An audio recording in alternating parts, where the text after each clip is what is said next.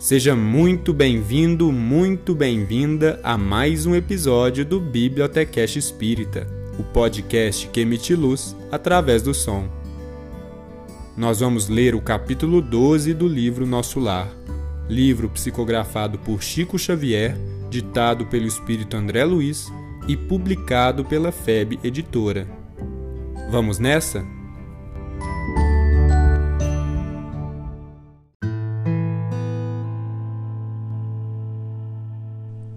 Capítulo 12 O Umbral Após receber tão valiosas elucidações, aguçava-se-me o desejo de intensificar a aquisição de conhecimentos relativos a diversos problemas que a palavra de Lísia sugeria. As referências a espíritos do umbral mordiam-me a curiosidade a ausência de preparação religiosa no mundo dá motivo a dolorosas perturbações. Que seria o umbral? Conhecia apenas a ideia do inferno e do purgatório pelos sermões ouvidos nas cerimônias católico-romanas a que assistira, obedecendo a preceitos protocolares. Desse umbral, porém, nunca tivera notícias. Ao primeiro encontro com o generoso visitador, minhas perguntas não se fizeram esperar. Lísias ouviu-me atencioso e replicou: Ora, ora, pois você andou detido por lá tanto tempo e não conhece a região? Recordei os sofrimentos passados, experimentando arrepios de horror. O umbral, continuou ele solícito, começa na crosta terrestre é a zona obscura de quantos no mundo não se resolveram a atravessar as portas dos deveres sagrados a fim de cumpri-los, demorando-se no vale da indecisão ou no pântano dos erros numerosos. Quando o espírito reencarna, promete cumprir o programa de serviços do Pai. Entretanto, ao recapitular experiências no planeta, é muito difícil fazê-lo para só procurar o que lhe satisfaça ao egoísmo. Assim é que mantidos são o mesmo ódio aos adversários e a mesma paixão pelos amigos. Mas nem o ódio é justiça, nem a paixão é amor. Tudo o que excede sem aproveitamento prejudica a economia da vida. Pois bem, Todas as multidões de desequilibrados permanecem nas regiões nevoentas que se seguem aos fluidos carnais. O dever cumprido é uma porta que atravessamos no infinito, rumo ao continente sagrado da união com o Senhor. É natural, portanto, que o homem esquivo à obrigação justa tenha essa bênção indefinidamente adiada.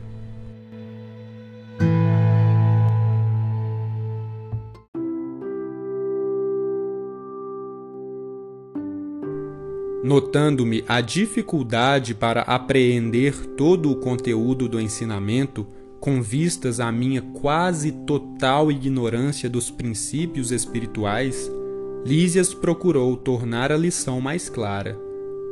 Imagine que cada um de nós, renascendo no planeta, é portador de um fato sujo para lavar no tanque da vida humana. Essa roupa imunda é o corpo causal tecido por nossas mãos nas experiências anteriores. Compartilhando de novo as bênçãos da oportunidade terrestre, esquecemos, porém, o objetivo essencial e, em vez de nos purificarmos pelo esforço da lavagem, manchamo-nos ainda mais, contraindo novos laços e encarcerando-nos a nós mesmos em verdadeira escravidão.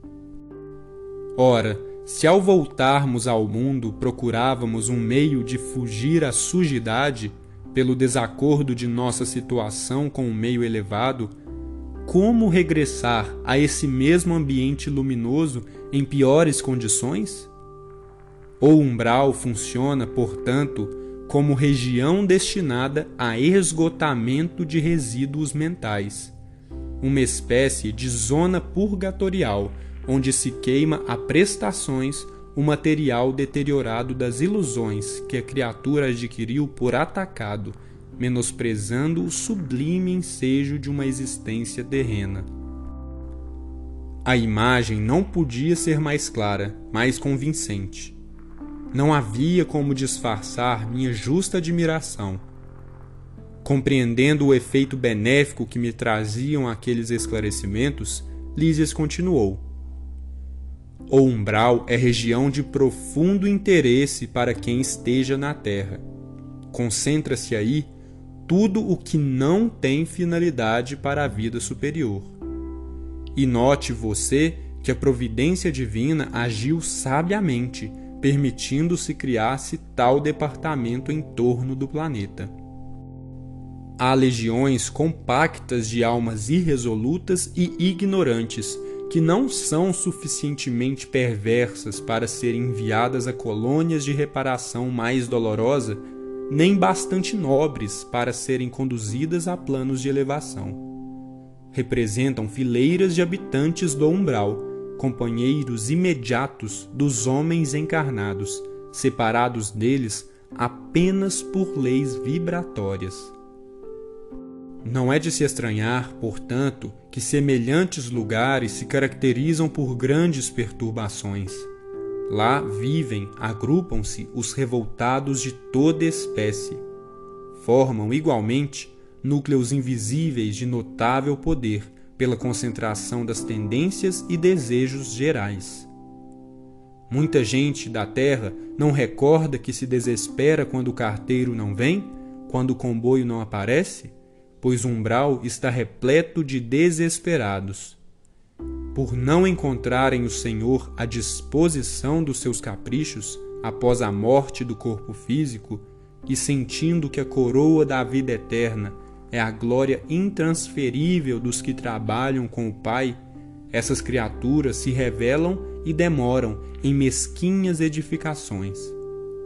Nosso lar tem uma sociedade espiritual, mas esses núcleos possuem infelizes, malfeitores e vagabundos de várias categorias. É zona de verdugos e vítimas, de exploradores e explorados.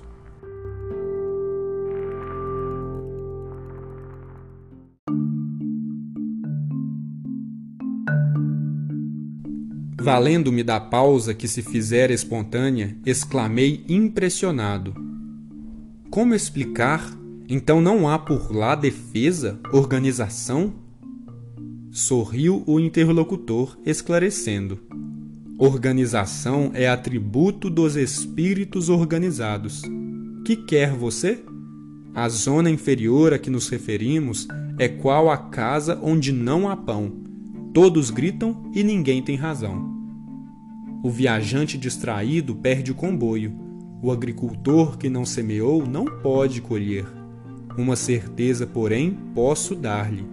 Não obstante as sombras e angústias do umbral, nunca faltou lá a proteção divina.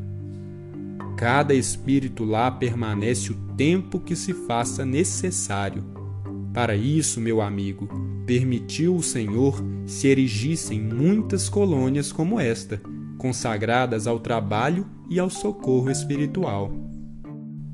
Creio então, observei, que essa esfera se mistura quase com a esfera dos homens. Sim, confirmou o dedicado amigo, e é nessa zona que se estendem os fios invisíveis que ligam as mentes humanas entre si o plano está repleto de desencarnados e de formas pensamento dos encarnados, porque, em verdade, todo espírito, esteja onde estiver, é um núcleo irradiante de forças que criam, transformam ou destroem, exteriorizadas em vibrações que a ciência terrestre presentemente não pode compreender. Quem pensa está fazendo alguma coisa alhures. E é pelo pensamento que os homens encontram no umbral os companheiros que afinam com as suas tendências de cada um. Toda alma é um imã poderoso. Há uma extensa humanidade invisível que se segue à humanidade visível. As missões mais laboriosas do Ministério do Auxílio são constituídas por abnegados servidores, no umbral, porque se a tarefa dos bombeiros nas grandes cidades terrenas é difícil, pelas labaredas e ondas de fumo que os defrontam, os missionários do umbral encontram fluidos pesadíssimos emitidos sem cessar por milhares de mentes desequilibradas na prática do mal ou terrivelmente flageladas nos sofrimentos retificadores. São necessárias muita coragem e muita renúncia para ajudar a quem nada compreende do auxílio que se lhe oferece.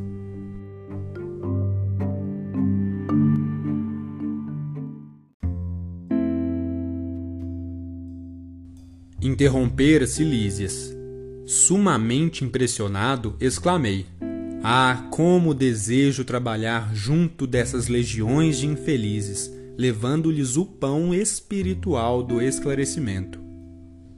O enfermeiro amigo fixou-me bondosamente e, depois de meditar em silêncio por largos instantes, acentuou, ao despedir-se: Será que você se sente com o preparo indispensável a semelhante serviço?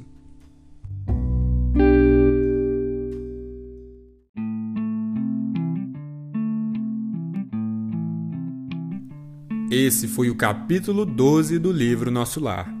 Muito obrigado por acompanhar mais um episódio do Bibliotecast Espírita. Te espero no próximo. Até lá!